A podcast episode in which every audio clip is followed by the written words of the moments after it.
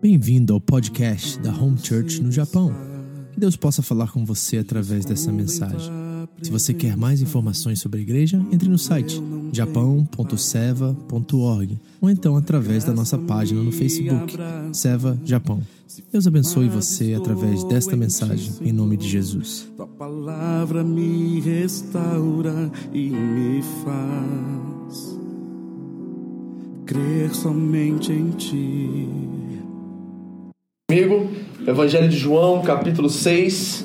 Nós vamos ler hoje o versículo 14 e 15, somente, ok? João, capítulo 6, versículos 14 e 15. Você pode deixar sua Bíblia aberta aí hoje, você vai ler bastante, vamos olhar alguns textos hoje. Eu gostaria de refletir sobre o final desse milagre. Um milagre extraordinário, a pastora Andréia nos ensinou semana passada sobre a questão da multiplicação dos pães. É um milagre tão extraordinário que ele é mencionado nos quatro evangelhos. É o único milagre de Jesus que é mencionado nos quatro evangelhos. Você sabia disso? Aí você me pergunta, por que, que ele foi o único escolhido a ser mencionado nos quatro evangelhos? Por causa da magnitude que ele tomou, a proporção que ele tomou e o número de pessoas que foram alcançados por aquele milagre. Nós lemos no texto semana passada que haviam 5 mil quê? Homens, certo? Sem contar o quê? As mulheres e as crianças. E as estimativas são que haviam entre 15 a 20 mil pessoas naquele lugar ouvindo Jesus. Então imagine a proporção que esse milagre tomou. E aí os evangelhos, os evangelistas principalmente, Mateus, Marcos, Lucas e João, decidiram todos mencionar esse milagre, devido ao alcance que ele teve naquele tempo, naquela época. Então isso é um fator interessante aí, né? Então há uma certa importância sobre aquilo que nós estamos estudando aqui. E eu quero ver hoje com vocês é, não o aspecto dos discípulos, ou a perspectiva, melhor dizendo, dos discípulos e de Jesus. O que a pastora fez é mostrar para vocês a perspectiva de Jesus acerca do acontecimento. Ele está testando os discípulos, lembra? Ele olha para Filipe e fala assim: é, Onde tem comida para a gente comer? E diz o texto que ele estava provando para saber o que Filipe ia fazer, porque ele era daquela região e Jesus queria saber se ele tinha ainda entendido quem Jesus era. Então, nós estamos vendo uma perspectiva dos discípulos e de Jesus na leitura que a pastora ensinou e nós fizemos semana passada. Hoje, eu quero olhar para vocês a perspectiva da multidão. Como é que a multidão está reagindo àquele acontecimento? E esses dois versículos descrevem para nós exatamente o que estava na mente e no coração daquela multidão. E a verdade é o seguinte: deixa eu quebrar um pouquinho do nosso complexo de superioridade. Nós temos a tendência, perdão, nós temos a tendência a entrar nessa passagem, por assim dizer, encarnar essa passagem, sempre pela perspectiva dos discípulos. Por exemplo, quando você lê e você se encontra nessa passagem, você se vê nessa passagem, com quem você se compara? Quem você seria? Se eu fizesse uma pesquisa aqui entre nós hoje, com quem você seria nessa história que nós lemos semana passada? Você seria Jesus? Provavelmente ninguém ousaria dizer que é Jesus na passagem. Você seria os discípulos, e para nós dentro da igreja, com certeza seria talvez a primeira opção, certo? Porque nós temos esse entendimento que nós somos discípulos de Jesus, então provavelmente nós estaríamos ajudando ele a repartir o pão. Ou você seria a multidão. E eu quero quebrar um pouquinho desse nosso complexo de superioridade, porque o fato é que a maioria de nós, se não todos nós, inclusive eu, nós nos enquadramos dentro da multidão. Se nós estaríamos ali naquele momento, naquela hora, nós teríamos a mesma reação da multidão e não a reação dos discípulos. Não estou dizendo que a reação dos discípulos, dos discípulos foram é, extremamente favoráveis, porque eles também é, não tiveram fé. Na verdade, eles revelaram incredulidade. Mas nós temos a tendência a sempre olhar o lado bom e não nos colocar no lado ruim. E, na verdade, nós somos mais multidão do que discípulos naquela história. Então eu quero olhar esse lado, ver o que aquela multidão está pensando, principalmente no primeiro século, ver como é que isso se enquadra agora e como nós podemos aplicar isso para as nossas vidas hoje.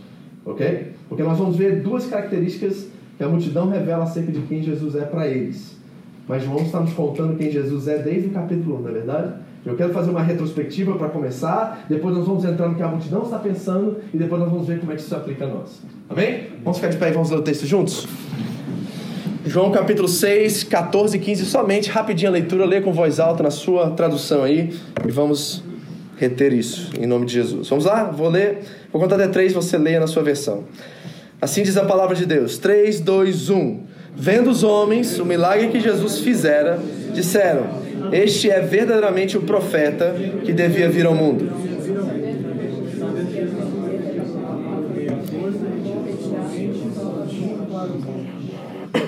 Amém. Fácil, né? Hoje. Pode sentar, muito obrigado. Antes de nós entrarmos nessa passagem, vamos fazer uma pequena retrospectiva. Eu disse a vocês desde o começo do nosso estudo, né, é, exaustivo no Evangelho de João, a qual nós vamos estar provavelmente os próximos dois anos estudando. Né? Se nós fizemos em seis meses seis capítulos, nós temos uma longa trajetória pela frente, ok? Mas tudo bem, porque a palavra de Deus é viva e eficaz e qualquer texto fala o nosso contexto e pode transformar nossa vida hoje, certo? Esse é o poder que ela contém, se nós entendemos e explicamos elas corretamente. Então nós temos falado semana após semana de que a pergunta principal que você terá que fazer ao final do nosso estudo é quem Jesus é.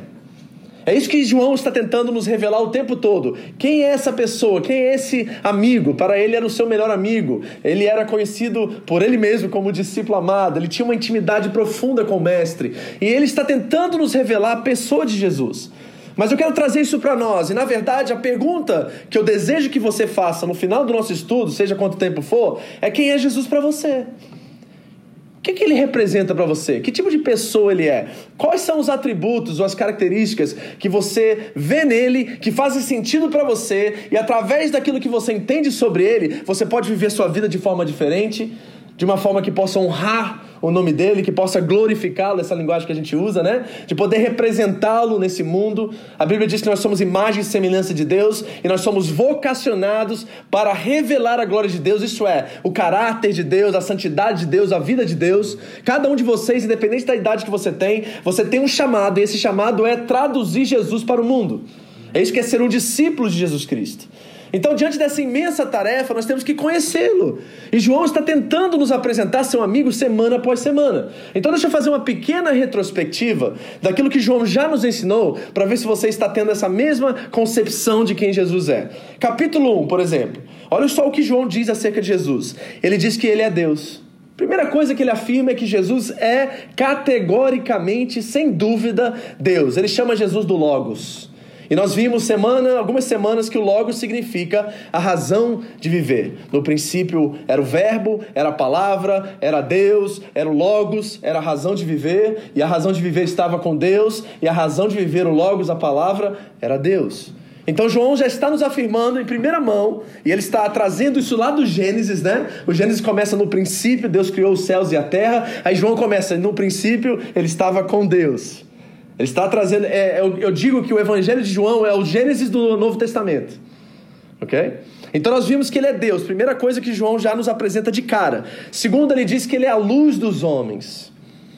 Ele também diz que ele é o filho unigênito de Deus. O que, que isso quer dizer, pastor? Unigênito. Unigênito significa da mesma substância, da mesma essência de Deus. Ele era verdadeiramente homem, verdadeiramente Deus. João também diz que ele é o Cordeiro de Deus que tira o pecado do mundo. Tudo isso no capítulo 1.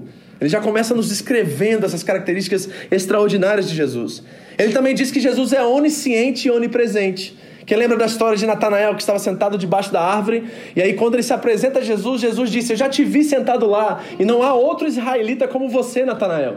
E aí nós vemos essa, esse atributo de onisciência, ou seja, aquele que sabe todas as coisas, de onipresença, aquele que está em todos os lugares. João está nos revelando realmente que Jesus é Deus.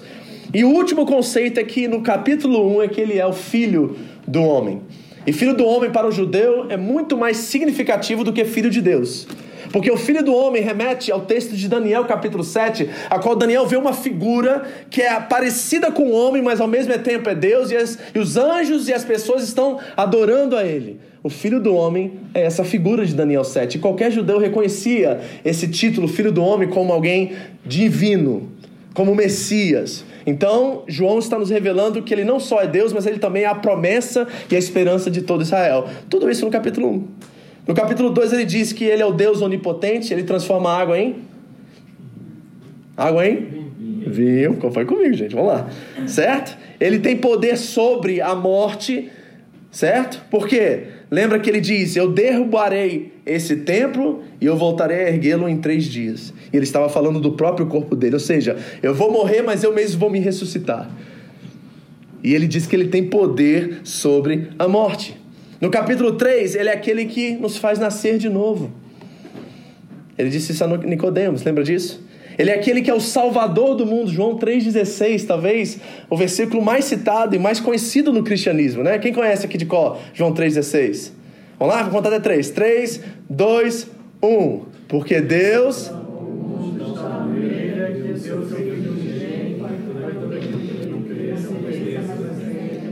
Amém. Pode pegar seu certificado de crente ali no final? Muito bem, você passou na prova. Amém. Ele é o Salvador do mundo. que mais? Ele é aquele pelo qual o Pai entregou, entregou todas as coisas de João, no versículo 35.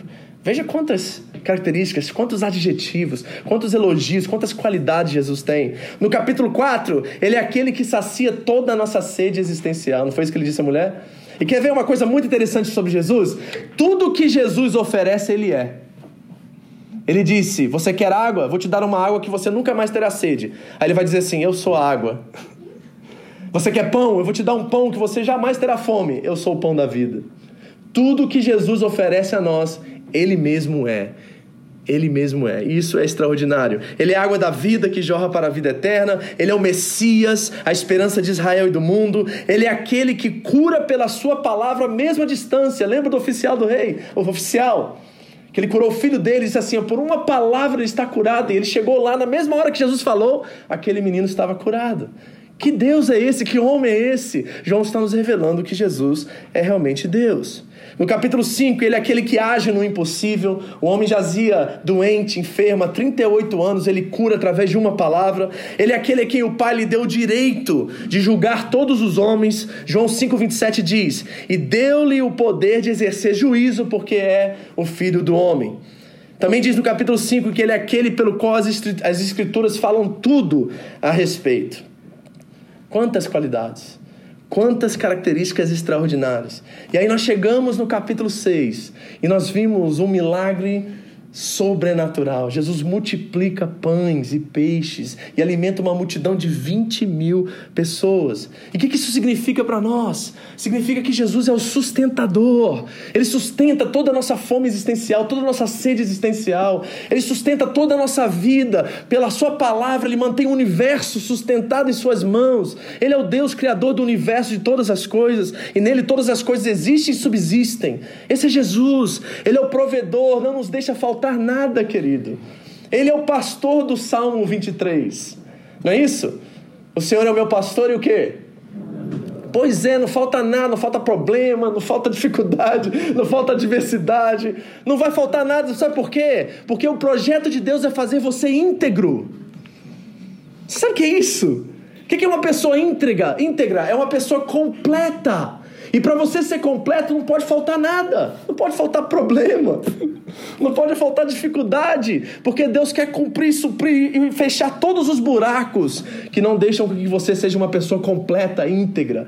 A integridade é um dos valores mais importantes na construção do nosso caráter em Cristo. Amém, queridos? Por isso que você casou com essa pessoa aí do seu lado, tá vendo ela? Ela faz você íntegra, porque o que você não tem, ela tem, o que ela não tem, você tem. E aí um preenche o buraco do outro. E o buraco é na guerra que se fecha. Não é no amor. É na batalha, é no atrito, é no ferro com ferro. A gente acha que é só na igreja ferro com ferro. Não, em casa é ferro com ferro, mas tem fogo, tem. Vem outras coisas, né? Certo? Tem terremoto, tem um monte de coisa para ajudar a gente a ser íntegro, a ser aquilo que Deus chamou a gente para ser. Ele é o professor também porque ele senta para ensinar o povo. Ah, Jesus é lindo, não é? Eu amo Jesus demais. Eu vejo Jesus e eu fico assim, maravilhado com a pessoa que ele é, o caráter que ele nos revela. Ele é realmente tudo isso. Ele é o pão da vida. Sabe o que é ser o pão da vida, queridos? Guarda essa frase. Nas mãos de Jesus, o insuficiente se torna suficiente. Ele pergunta no meio daquela multidão, eu não sei se você leu isso em Marcos, por exemplo. Eu não sei se você é como eu, né? Quando eu vou ler um texto e está tá escrito na minha Bíblia que tem outras referências e outros evangelhos, eu vou ler também dos outros evangelhos.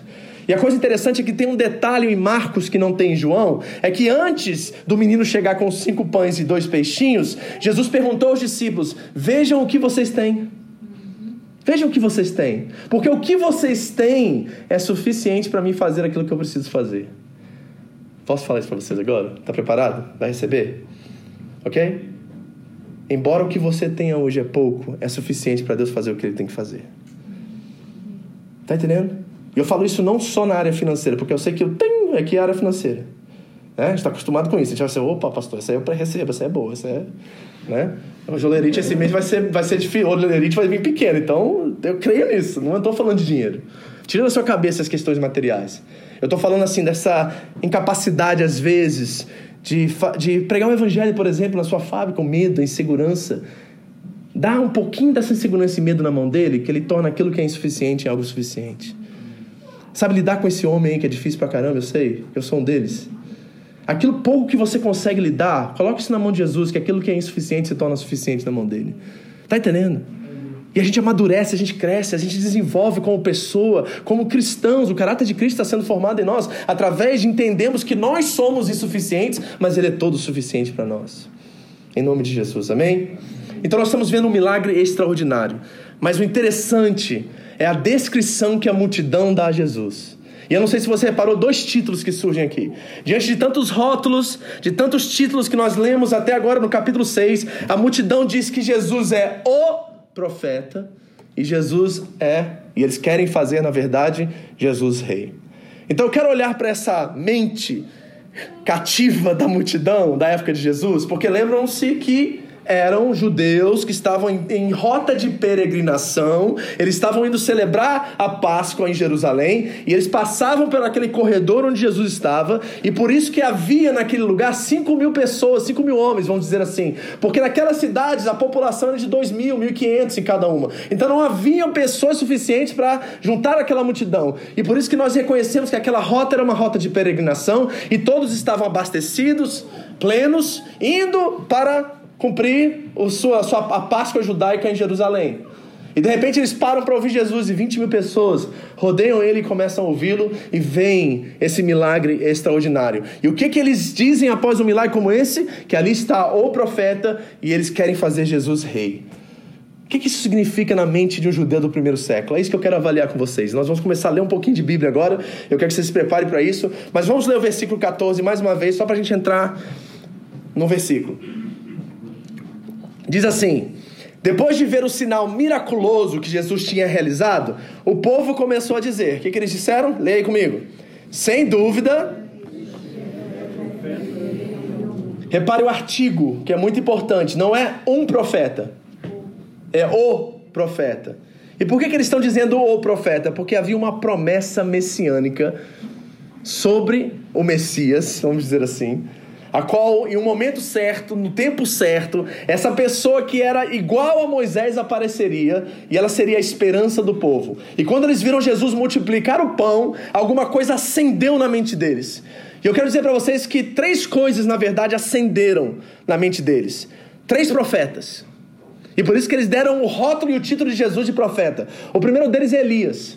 O segundo é o discípulo de Elias chamado Eliseu. Eu quero olhar esses dois com vocês primeiramente, porque ao verem o que Jesus fez, na hora, porque eles foram ensinados pelos bisavós, pelos avós, pelos pais, contadas as histórias do Antigo Testamento, e de repente a luz brilhou na mente deles, e eles viram que Jesus não era um ser comum, um homem comum, ele era como os profetas de antigamente, mas ele não era somente o profeta, ele era o profeta. E para isso nós precisamos olhar para Elias, olhar para Eliseu e olhar para o maior de todos os profetas do Antigo Testamento, um homem chamado Moisés.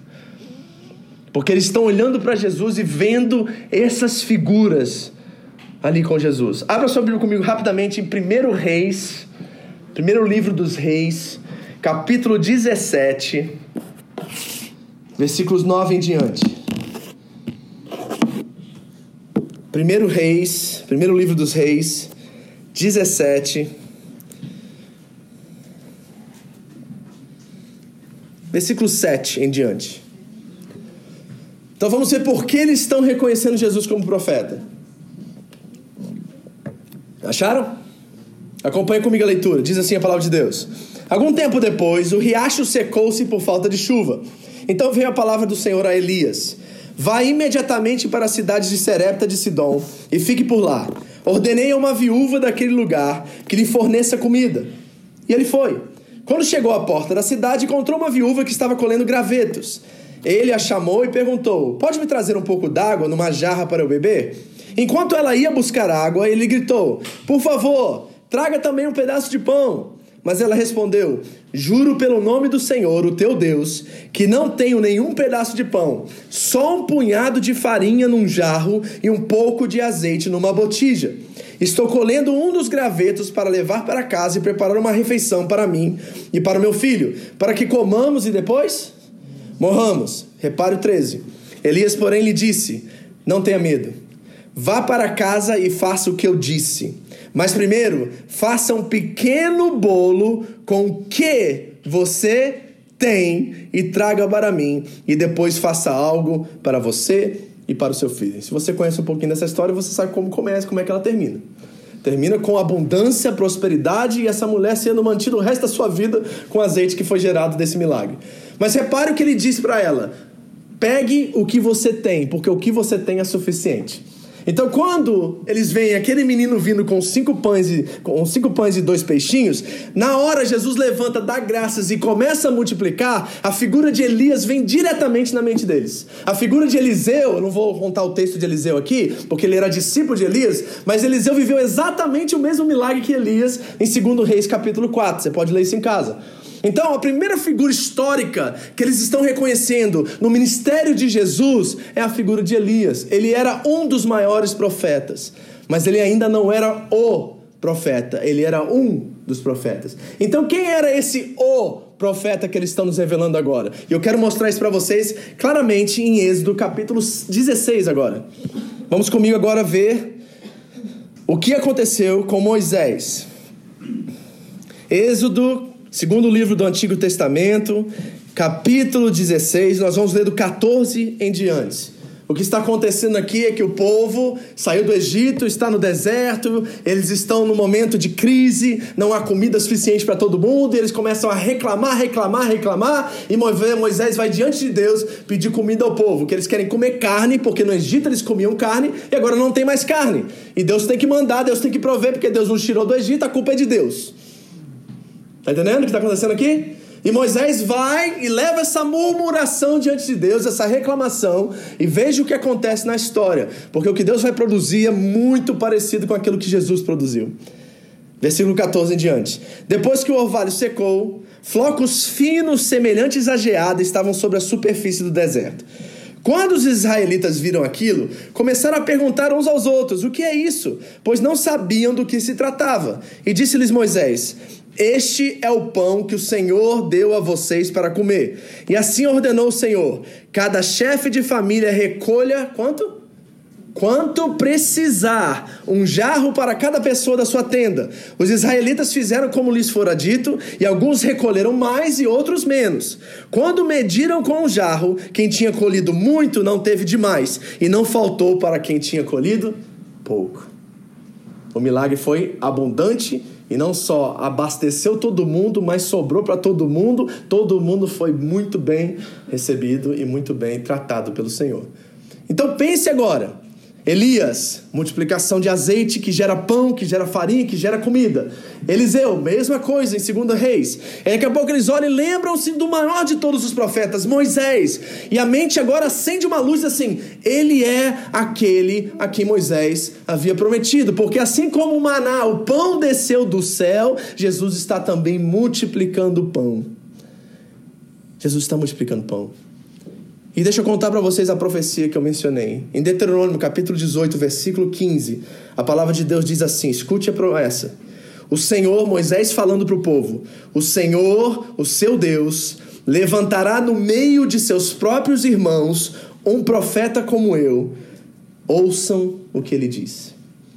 E desde Moisés, esse povo está esperando essa figura incrível Alguém como Moisés. Moisés foi um dos grandes líderes do povo de Israel. E eles ansiando por essa pessoa chegar. E quando aquele pão é multiplicado, eles começam a dizer: é ele o profeta. É isso que estava na mente desse povo. Agora, a pergunta é: como que a gente traz isso para nós agora? E a questão é o seguinte: será que nós estamos vendo Jesus também como o profeta ou um profeta? Sabe por quê, queridos? Existem características muito particulares de um profeta. Por exemplo, um profeta é um mensageiro enviado. Ele tem um propósito, ele tem um objetivo, e dentro da igreja cristã contemporânea, a igreja que nós conhecemos como evangélica, os profetas assumiram um papel muito diferente da verdade bíblica. Na verdade, eles são adivinhadores hoje em dia, né? O profeta dentro da casa de Deus, infelizmente, é uma pessoa que conta que ano você nasceu, o que você fez semana passada, o que vai acontecer com você. Eles são adivinhadores do futuro. Mas não é assim que a Bíblia nos ensina, principalmente diante do Novo Testamento, como que é o papel do profeta dentro da igreja. E o papel do profeta dentro da igreja é ser um exortador, alguém que aconselha, alguém que encoraja, alguém que anima. Ele é edificador e ele é revelador da palavra. Ele não tem uma verdade em si próprio ou uma nova verdade. Ele simplesmente afirma aquilo que a palavra diz e traz encorajamento e força para a igreja para que consiga ultrapassar suas dificuldades. Esse é o papel do profeta na igreja contemporânea, na igreja do Novo Testamento. Mas todos nós queremos um profeta. Eu quero que você se coloque no lugar daquela multidão agora e vendo aquele milagre extraordinário acontecendo. O que você espera de Jesus? O que você, se tivesse um tete a tete com Jesus, um a um ali, naquele momento, o que, que você pediria a ele? Eu tenho certeza, julgando o meu coração, de que eu pediria coisas banais. Eu pediria uma revelação acerca de quando que eu vou morrer, com quem que eu vou me casar, onde que eu vou viver, coisas assim terrenas, superficiais, temporárias, que não tem nada a ver com as revelações espirituais e verdadeiras que todos nós precisamos. Todos nós, na verdade, queremos um profeta. A gente gosta do profeta na igreja pentecostal, não gosta? E aí chega o profeta e se um dia fizer isso, vai todo mundo temer aqui, né? Porque o que nós reconhecemos do Antigo Testamento é que quando o profeta chegava numa cidade, o povo ficava em pânico. Não era boa notícia o que o profeta trazia. Quer ver um exemplo? Quando Samuel foi ungir Davi e teve toda aquela situação com seus irmãos, ele chegou na porta da cidade e o povo quase fez xixi nas calças, gente. Porque se o profeta está vindo na nossa cidade é porque nós fizemos alguma cagada. Alguma coisa de errado a gente fez. Porque nenhum profeta aparece em um lugar se não for para julgar. O papel do profeta era julgar, não era encorajar ainda. E aí Samuel aparece e todo mundo vai correndo para a porta para saber o que eles fizeram de errado. Aí olha a pergunta do povo: Você vem em paz? Aí diz assim: Eu venho em paz. Aí todo mundo, eu, eu, foi coletivo esse, esse negócio. Foi assim, ó. Porque se o profeta está vindo, corre, meu irmão, porque o fogo vai descer. É isso que nós vemos hoje? Nós queremos um profeta que revele e só nos conte coisas boas. Mas se eu trouxesse um profeta aqui um dia e falasse assim, gente, isso aqui tem um ministério profético, olha, o cara é um crente Kodak, esse aqui. Mas crente Kodak, só revelação. Eu tenho certeza que todo mundo ia ficar assim, ó, pianinha aqui dentro. Todo mundo assim, vai que ele me descobre. Aí ficava um atrás do outro assim, ó. Vou dar, dar mole para ele fixar os olhos em mim, não. Vai que Deus revela alguma coisa. Não é assim? Ou seja, ele traz medo devido à revelação do nosso pecado e não temor e paixão por Jesus.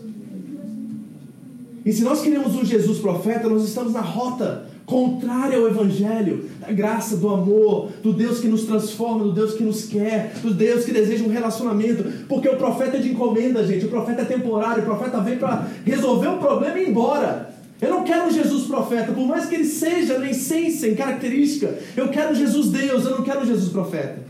Eu não quero um pastor profeta, eu quero um pastor amigo, eu quero um pastor irmão, um pastor que me dá a mão na hora da minha dificuldade. Porque o profeta, ele tem de vez em quando. De vez em quando eu sei que Deus me usa profeticamente. E sei que usa vocês também profeticamente. Mas eu não quero, e eu digo isso para vocês com toda a sinceridade do mundo, eu não quero caminhar com um profeta de ofício, não.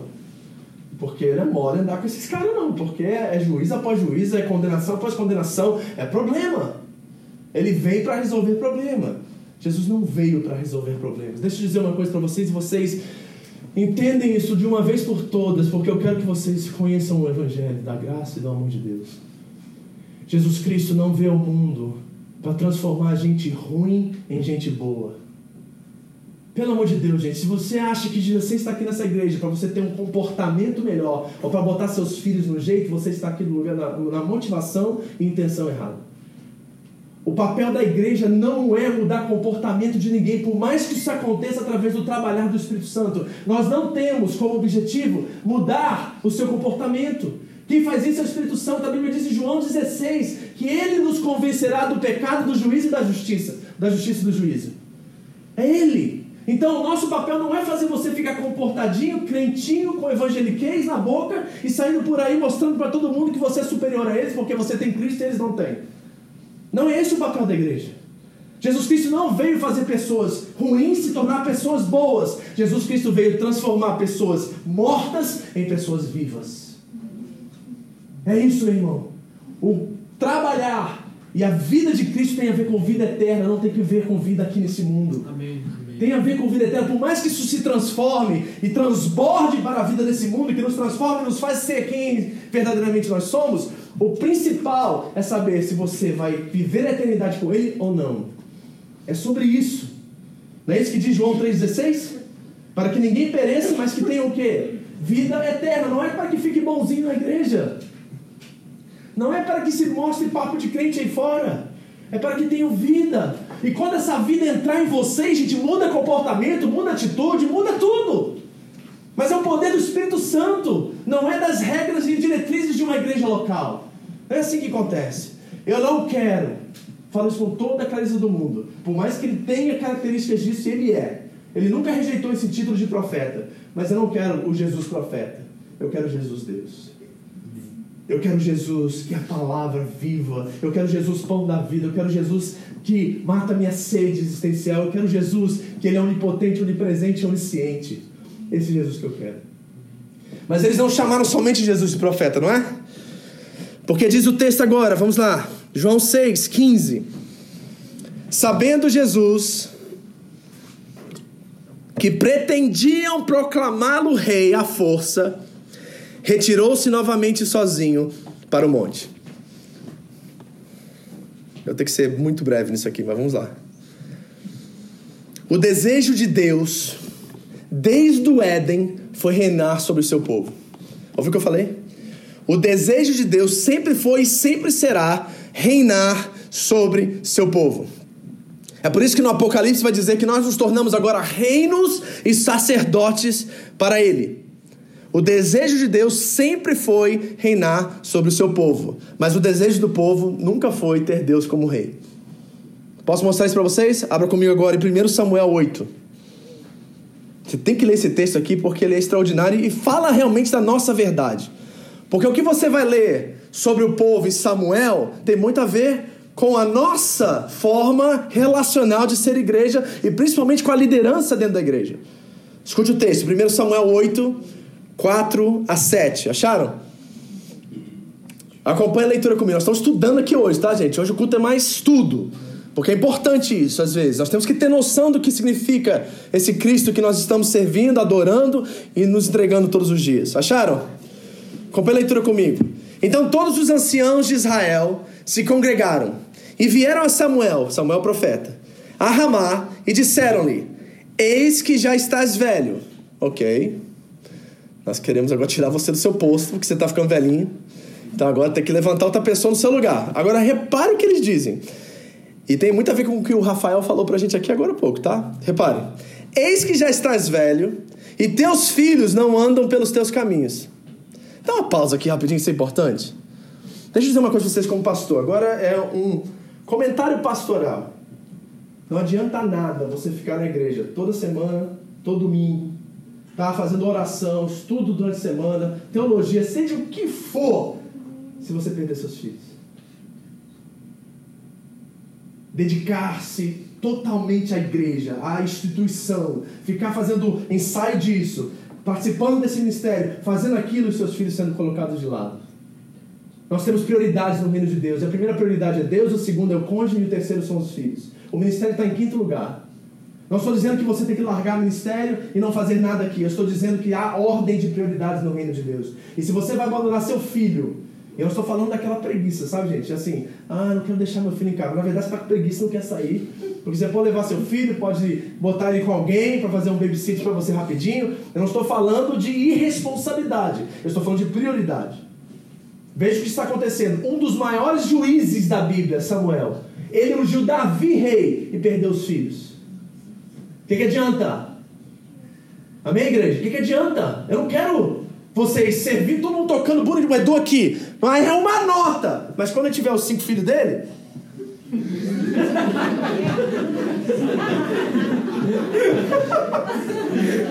Ele olhou para mim com uma. Ele deixar os filhos de lado e não ser pastor dos seus filhos e tá aqui na igreja bonitinho com um testemunho para vocês de piedoso, de dedicado e compromissado e os filhos se perdendo na mula. Nenhum fracasso é maior do que o fracasso da família, queridos. Amém? Nenhum fracasso é maior do que o fracasso da família. Eu não estou falando de preguiça e irresponsabilidade, estou falando de prioridade. Amém? Nunca, deixa eu ouvir, eu vou te dar um puxão de orelha daqueles bem forte que fica vermelho uma semana sua orelha.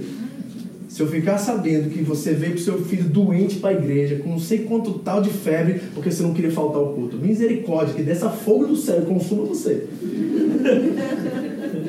seu irresponsável. Vai pro médico, vai para a clínica, vai para o hospital, chama alguém para orar, faz alguma coisa, mas pelo amor de Deus, não apareça aqui com seu filho doente. Tem prioridades. Deus vai te cobrar essas coisas. Nós temos que cuidar da nossa família. A família é a nossa célula principal, queridos. Não adianta você ser um grande líder de célula, tá arrebentando um monte de gente na sua casa e seu filho sendo deixado de lado e você não pastoreando e não fazendo célula com ele, não cuidando dele. Amém? Os profetas eram homens de Deus, mas seus filhos estavam perdidos. Eu não acredito que Deus gostou disso e queria isso. Continua o texto. Desculpa aí, eu, pausa, tinha que falar isso. Os teus filhos não andam pelos teus caminhos. Constitui-nos, pois, agora o que? Um rei sobre nós, para que ele nos julgue, como tem todas as nações. Sublinha isso aí. Como tem todas as nações. Com quem eles estavam se comparando? Com as nações pagãs. Ah, Deus, todo mundo tem rei, por que, que a gente não tem? Aí Deus falou assim: uh, Eu sou rei. Quem sou eu na vida de vocês? Como assim? Vocês estão se comparando? De forma simétrica, assim, sabe? Paralelamente. Vocês esqueceram de o que o salmista disse: leve os seus olhos para o monte que tem um rei lá, que é o seu, que é o seu socorro. Como assim? Nós estamos nos comparando. E, gente, vamos falar a verdade? A gente faz isso aqui, certo?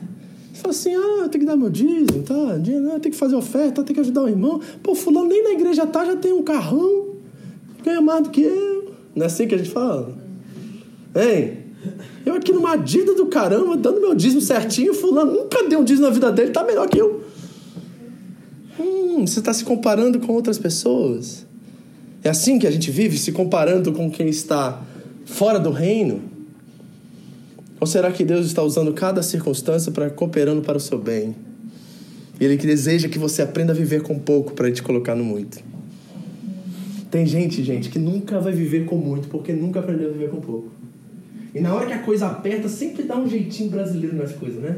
Sempre corre pro atalho, é o agiota, é o, o crente agiota, conhece o crente agiota? Só uma vez, dá esse dinheirinho aí. Aí nunca paga, né? Você sabe, né? Conhece esse tipo? Pois é, vergonha a tua igreja, né? Infelizmente. Mas a gente sempre quer dar um jeitinho nas coisas. A gente nunca reconhece que talvez essa dificuldade é o tratamento de Deus para que nós nos tornamos mais responsáveis e mais parecidos com Ele. Sabe por que você não cresce espiritualmente? É que você nunca deixa Deus tratar nas dificuldades. Você sempre dá um jeito de resolver. Nossa, tô falando demais hoje aqui. Vamos lá. Volta. Como tem todas as nações. Porém, essa palavra o quê? Pareceu mal aos olhos de Samuel quando disseram: Dá-nos um rei para que nos julgue. Agora presta atenção. E Samuel orou ao Senhor. E disse o Senhor a Samuel: Está preparado? Ouvi a voz do povo em tudo quanto dizem, pois não te tem rejeitado a ti, Samuel. Antes, a mim me tem rejeitado, para que eu não reine sobre eles. Como diríamos lá no Rio de Janeiro, perdeu o Playboy. Você está entendendo o que está acontecendo aqui? Então, o desejo da multidão é um rei humano. Nós não queremos ser submissos e súditos do Rei eterno, do Rei universal.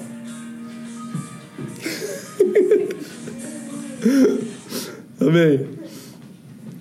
Tá vendo o povo do Antigo Testamento?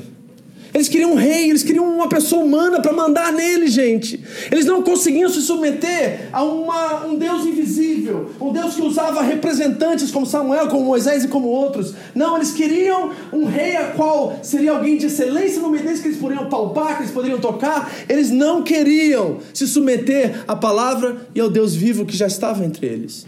Agora, a gente acha que é coisa do Antigo Testamento isso. Mas deixa eu mostrar para vocês que não é. Os próprios discípulos de Jesus queriam a mesma coisa. Eles queriam um Jesus rei humano. Um rei que operasse no momento, na história. Um rei que viesse e tirasse Roma do controle e colocasse os judeus na frente de novo. Leia comigo, eu vou ler para vocês, não precisa abrir. Atos capítulo 1 diz assim: Os discípulos, então estavam reunidos e lhe perguntaram: Senhor, perguntando para Jesus os discípulos: Senhor, é neste tempo que vais restaurar o reino a Israel? E Jesus respondeu: Não lhes compete saber os tempos ou as datas que o Pai estabeleceu pela sua própria autoridade. Ou seja, a gente acha que é coisa do Antigo Testamento, que eles não tinham o Espírito Santo na mesma qualidade que os do Novo, do Novo Testamento tinha, a no, Pentecoste não havia acontecido ainda, então eles estavam carentes da graça e do entendimento. Mas lá no Novo Testamento, homens que andaram com Jesus três anos, queriam Jesus rei sobre a terra, humanamente falando, que tiraria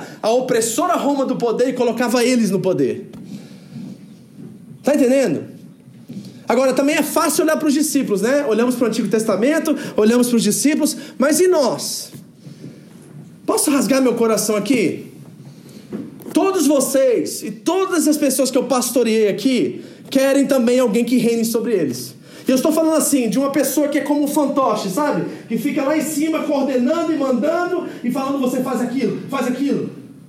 É assim que é mais fácil viver, queridos. É mais fácil falar pro Bruno, Bruno, faz isso aqui com a Anne hoje, tá? Ela chegar em casa, eu quero que você lave a louça. Depois me liga depois que você lavou e dá um pontinho para você, uma estrelinha. É mais fácil viver com alguém mandando em você. Porque você não tem que se responsabilizar por nada. Você não tem que pensar sua fé. Você simplesmente adota a fé do outro. E você se submete aos comandos dele. E aqui no Japão, infelizmente, eu tenho encontrado muita gente assim, com a mente totalmente cauterizada, machucada, ferida, porque se submeteram a líderes espirituais, que a única coisa que essas pessoas queriam fazer é manipular e tomar conta da vida deles. Não foram responsáveis com a sua fé. E não são vítimas, porque elas estavam também se beneficiando da situação. Não pense porque um pastor que você soube por aí manipulou alguém, tratou alguém mal, que essa pessoa é completamente vítima. Porque se ela quisesse, ela saísse debaixo da mão dele.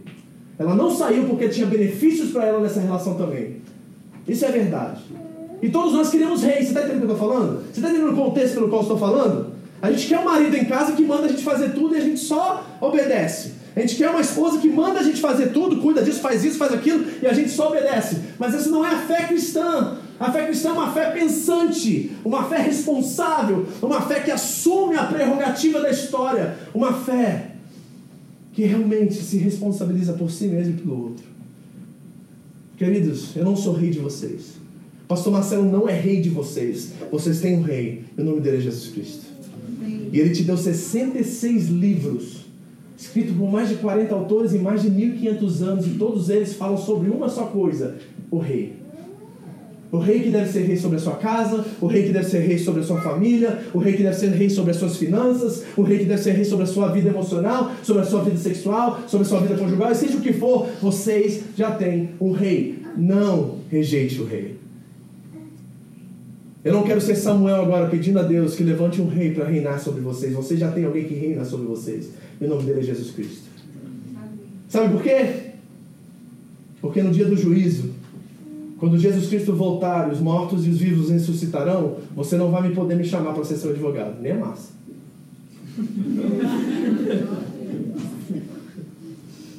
ah, Deus, ah, e aí, cadê sua família? Ah, sabe o que, que é? É porque o pastor Vitor me deu um monte de cargo na igreja, aí não deu tempo de cuidar da minha família. Desculpa, Jesus, só veio eu. Hum. Aí Deus falou assim: Você está vendo o pastor Vitor aqui? Quem está aqui? É, Deus, só eu e você. Pois é, o problema é entre eu e você.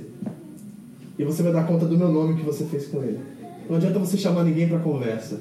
A responsabilidade eu dei a você, como um homem pensante, um ser racional, correto, com índole, com consciência, você é responsável pela sua fé. Por isso que não há vítimas no reino. Porque Deus já deu tudo que você precisa para viver de acordo com a vontade dele. Você não precisa de eu ficar falando. É bom eu estar na sua vida porque eu tenho conhecimento, eu estudei, aprendi. Eu não sou melhor que vocês. Eu só tenho uma função diferente de vocês e estudei para isso. Eu alcancei por causa disso. Mas tudo que eu falo aqui de puto, Deus tenha temor na sua vida de você não checar, de você não ler e você ver se é verdade de acordo com as escrituras. Porque eu posso estar no meu dia mal. O André bateu em mim. Eu fiquei chateado com ela.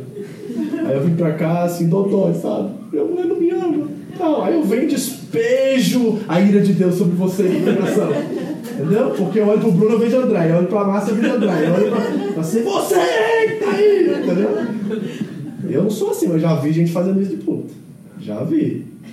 Né? O cara estava bem em casa, chegou em casa e tratou a igreja como se fosse a mulher dele. Pode ser que eu tenha um desses dias. Deus me livre disso e espero que isso nunca aconteça e não tenha acontecido nesses 15 anos que eu estou na igreja. Mas, meu amigo, eu sou homem. E se eu vim aqui pregar heresia para vocês um dia, misericórdia de vocês se você não checar isso. Porque eu não sou rei sobre vocês, vocês têm rei. Então vamos fechar falando assim. Eles queriam levantar Jesus como rei, né? Porque eles queriam alguém que tomasse Roma e botasse eles no lugar e resolvesse a opressão que eles estavam vivendo. Essa é a mente de multidão, mente de massa. Mas Deus não nos chamou para ser multidão, gente. Deus nos chamou para ser filhos. Nós temos uma paternidade, nós temos a marca do Cordeiro em nossas mãos, nós temos a mente de Cristo, diz a palavra de Deus. Você é responsável de viver tudo aquilo que Deus colocou em suas mãos e Ele vai te cobrar isso. Eu não posso deixar de dizer isso. Tudo que Ele colocar nas suas mãos, um dia Ele vai te cobrar. A Bíblia diz que cada palavra que sair na sua boca nós daremos conta no dia do juízo.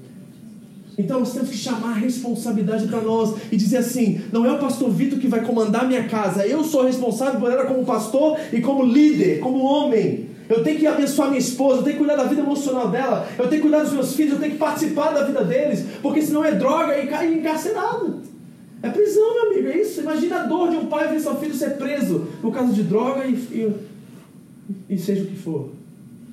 Não tem dor maior, gente, desculpa. Nenhuma mãe sofre mais do que ver uma coisa dessa acontecer.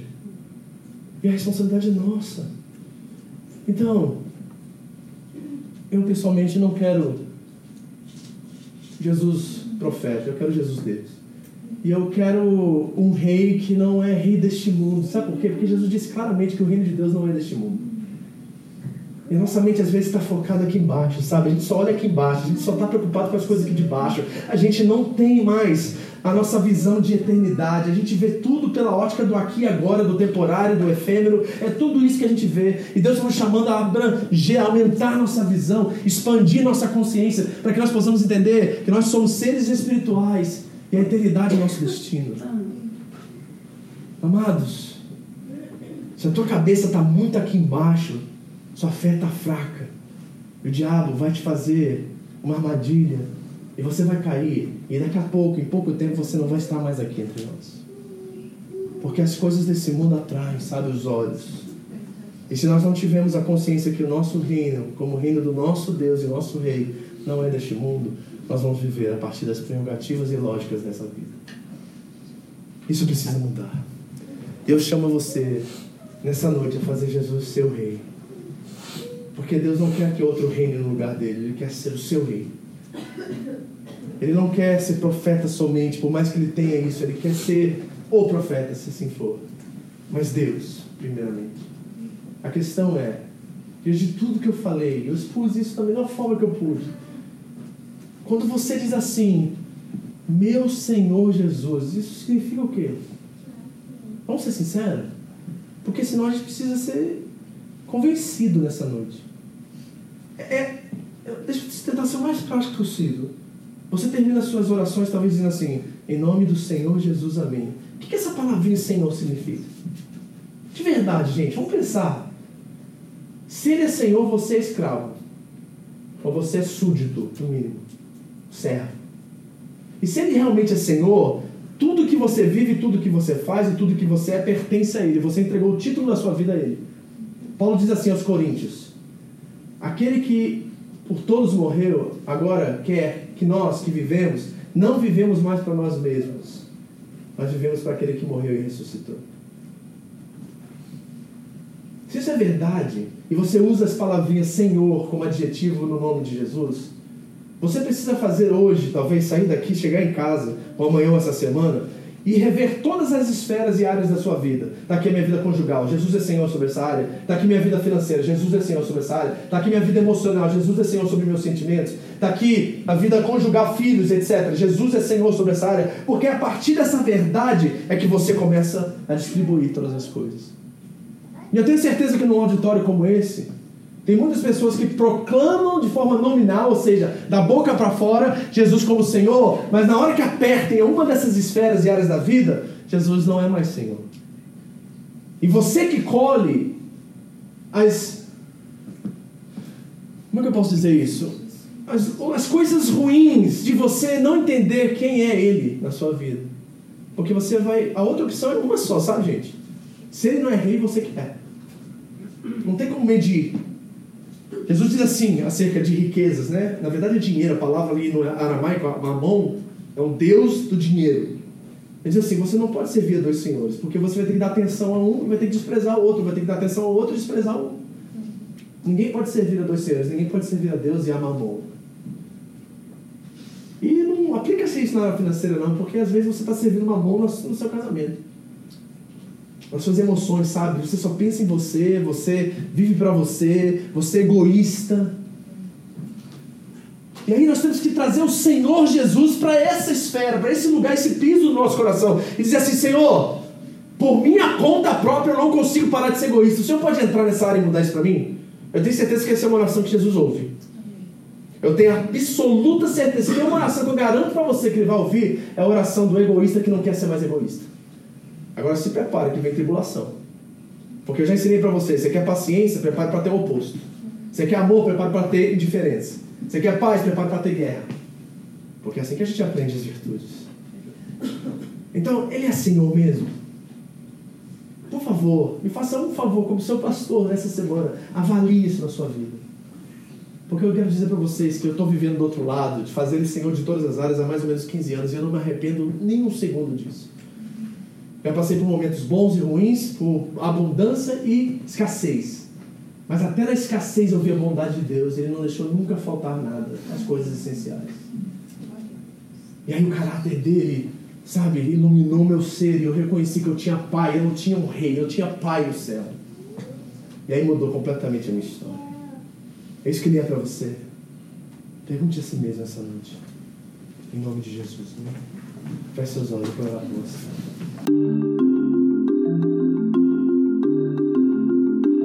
Essa foi mais uma mensagem da Home International Church no Japão.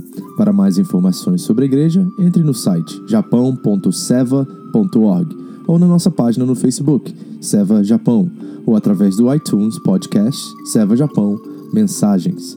Deus abençoe você e a sua família, em nome de Jesus.